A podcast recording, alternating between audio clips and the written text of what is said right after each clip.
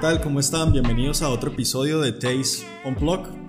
En el día de hoy vamos a hablar de un tema que está súper en tendencia, que son las cocinas ocultas. Seguramente has escuchado este término, ¿cierto? Pues bueno, así que en este espacio, en este podcast, vamos a hablar muchas cosas respecto a las cocinas ocultas, dark kitchens, ghost kitchens, las llaman de diferentes formas y vamos a desarrollar el tema eh, con algunas preguntas que nos hemos encontrado frecuentemente eh, que nos hacen por las redes sociales respecto a este modelo de negocio. ¿ok? Entonces vamos a hablar de cómo operan las cocinas ocultas, vamos a hablar de qué tan rentables son las cocinas ocultas, qué modelos de negocio tienen las cocinas ocultas y también vamos a hacer un comparativo de cómo es una cocina oculta versus un restaurante tradicional. ¿Ok?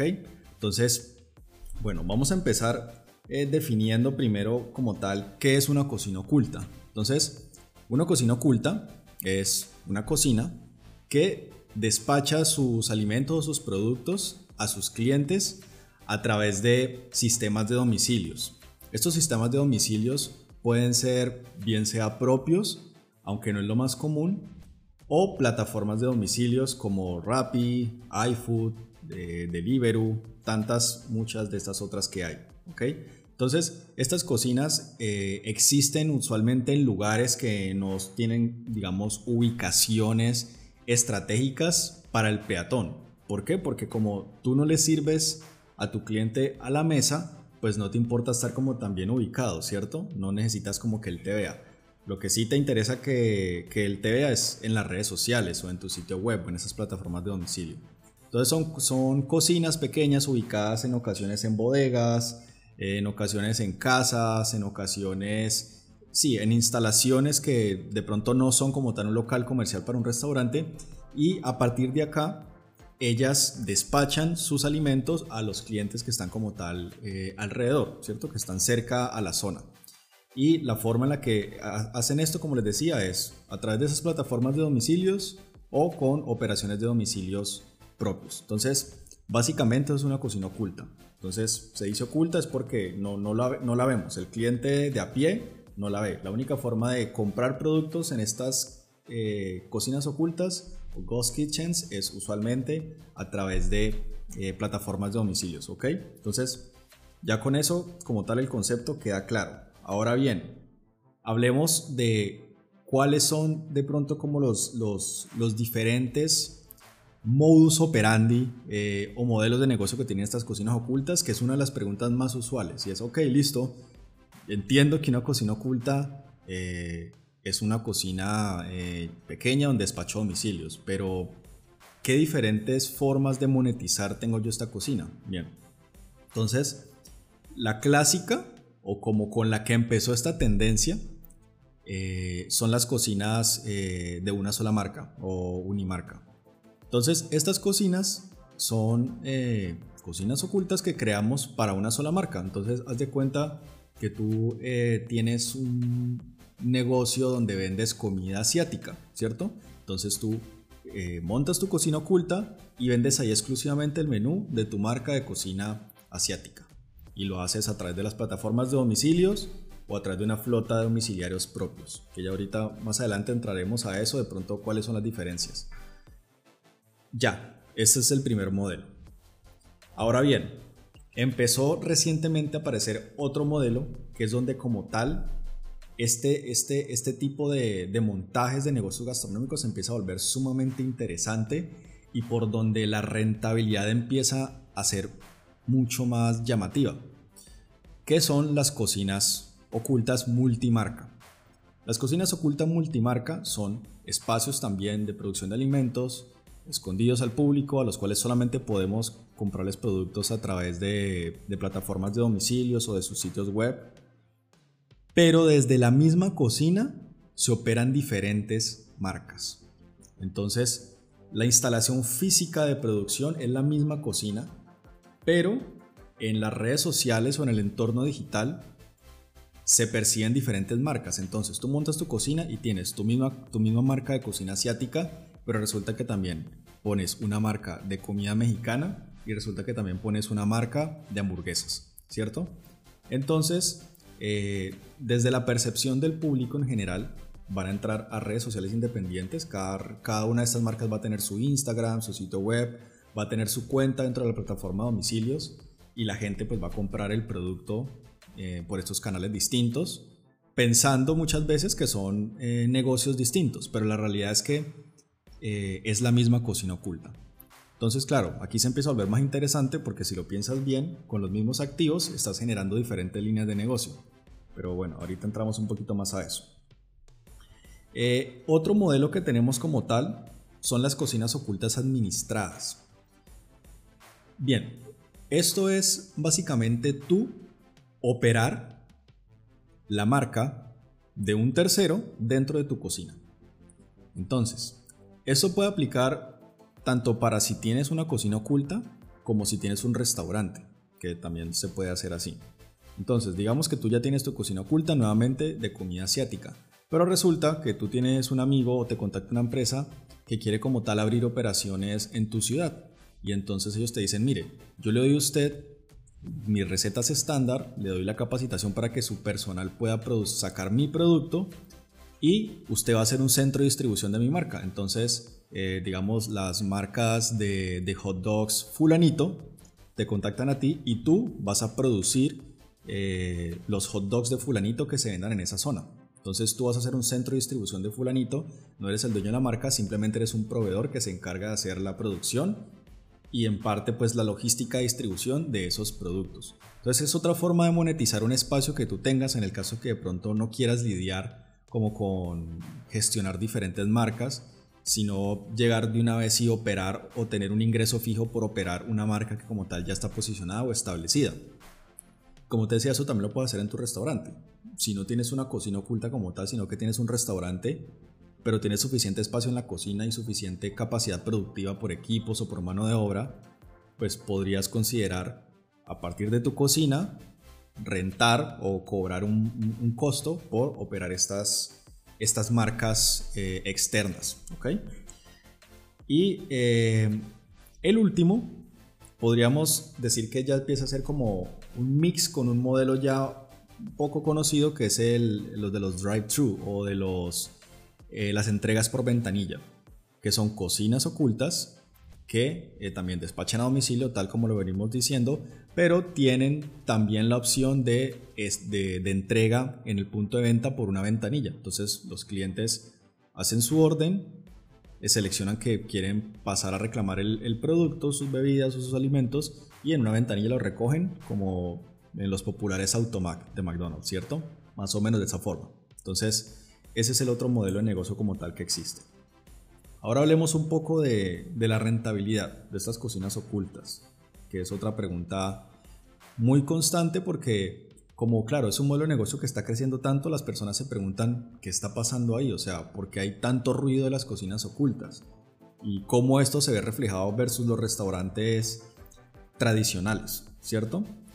Bueno, pues las cocinas ocultas como modelo de negocio han tenido un crecimiento absurdo durante los últimos años. Desde el 2014 han crecido más de un 300%. Entonces es una cifra de aperturas supremamente alta. Y esto no, no, no, es porque sí, o sea, no, no es simplemente eh, obra y gracia del destino, tiene sus razones de fondo. Y sus razones de fondo están principalmente soportadas en uno de los modelos de negocio que te comentaba anteriormente, y es el tema de las tiendas multimarca. Eh, perdón, de las cocinas ocultas multimarca, ya me está viendo con otro tema diferente. Pero, em, si lo piensas bien como te decía, cuando tú tienes la posibilidad de con los mismos activos generar diferentes líneas de negocio, pues tu canal de ingresos aumenta y si tienes más opciones de ingresos, pues tienes más capital para pagar tus costos fijos, tus costos variables y por ende vas a alcanzar la rentabilidad mucho más rápido. Por supuesto, si tienes como tal, pues todos tus productos bien costeados estandarizados.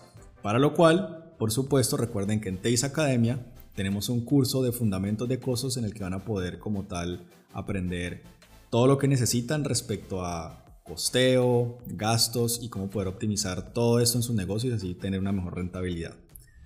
Así que bien, continuando, eh, la rentabilidad de estas cocinas ocultas eh, depende, por supuesto, del tipo de producto que tú vendas, depende también de la negociación que tú tengas con la plataforma que estés trabajando. Estas plataformas te pueden quitar aproximadamente del 15 al 30% de cada venta por domicilio, depende de lo que tú negocies con ellos. Si tienes tu propia flota domiciliaria, pues también entonces, bueno, el costo de tu tener esa operación andando y demás, depende mucho de estos factores, pero en general es un modelo de negocio eh, muy rentable y que es mucho más, mucho más flexible. Entonces, para ya entrar como en cifras más precisas, vamos a la parte en la que quiero contarte cuáles son como unas diferencias entre los modelos de negocio, porque siempre los comparativos ayudan a entender mejor, ¿cierto? Si nos comparan algo con algo, tenemos un marco de referencia para saber qué tan posible, qué tan bueno o malo sea. Entonces, eh, por ejemplo, hablemos del tamaño de las cocinas. El tamaño de una cocina oculta puede estar entre 20 a 30 metros cuadrados y en promedio el de un restaurante normal puede ser de 100 metros cuadrados o más. Entonces, como, pues es, lógico, si necesitamos más espacio, vamos a necesitar pagar cánones de arrendamiento más altos. Que además, si hablamos de un restaurante tradicional, tenemos que pagar por espacios bien ubicados. Las instalaciones tienen que ser bonitas, en zonas gastronómicas o en zonas con alto tráfico de, tus posibles clientes. Entonces ahí también hay un incremento. También hablemos de la mano de obra. Usualmente en promedio una cocina oculta opera con cuatro personas en promedio. Pueden ser menos y pueden ser más, pero estamos hablando de promedios. Mientras que en un restaurante también el promedio está en aproximadamente 10 personas que necesitas para poder operar un restaurante. Entonces ahí también tenemos una diferencia importante, nuevamente en costos fijos. Hablemos también entonces de los tiempos que tardan en lanzar como tal nuestros proyectos.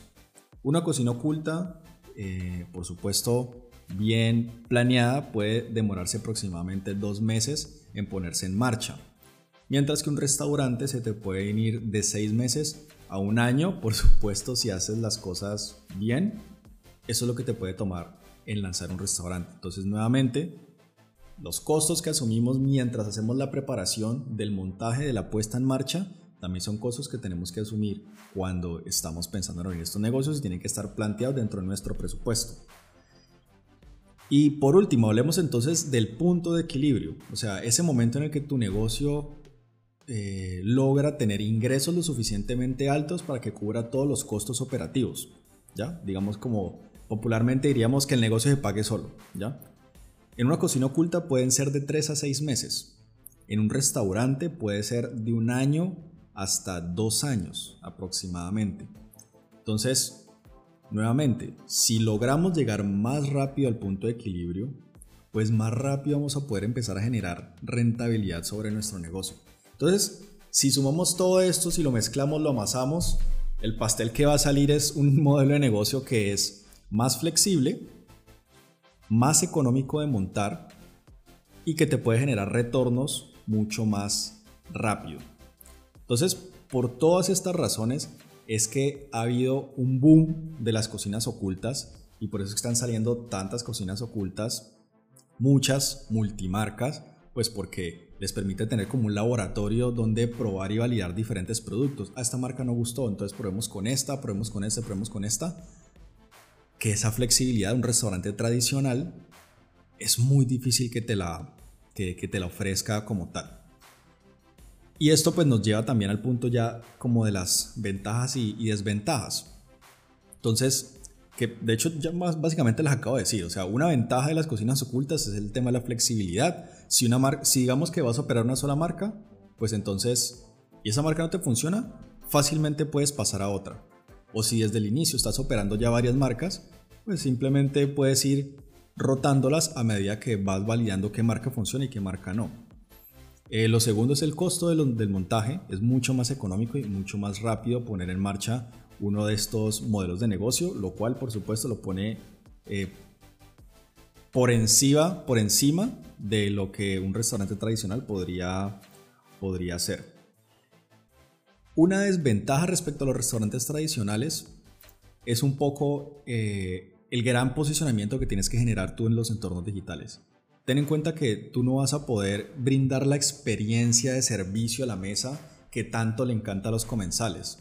Entonces, como no tienes ese espacio para proyectar toda la experiencia que quieres tener con tu marca, pues te va a tocar eh, ser mucho más creativo, proactivo con los contenidos que generas en las redes sociales y que la experiencia de delivery y de entrega sea lo suficientemente buena para que la gente empiece a afianzar o a enlazar la experiencia de tu negocio con tu marca. Entonces ahí como tal siempre hay un reto que también se ve proyectado un poco en el ticket promedio. El ticket promedio de un restaurante a la mesa es más alto que el de una cocina oculta. Y en una cocina oculta, aparte de el tema de las comisiones que ya hablábamos, tienes que pagar siempre empaques. Entonces, como verás, tienen sus pros y sus contra, pero en definitiva es un modelo de negocio que vale la pena explorar y es un modelo de negocio que va a seguir creciendo, porque cada vez está más soportado en las herramientas tecnológicas, en los diferentes canales que están surgiendo. Ahorita con este tema del metaverso, el tema de las cocinas ocultas va a dispararse de una forma ridícula.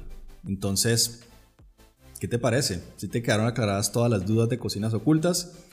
Espero que sí. Y invitarte pues a que sigas conectado con nosotros, que consumas todos nuestros contenidos en las redes sociales. Estamos en todas como Teis Academia. Y pues que visites nuestra plataforma y veas todos los recursos que tenemos ahí disponibles para ti. Eh, nos vemos en un próximo episodio de Taste on Blog. Te hablo Gerardo Vélez y estamos en contacto. Chao.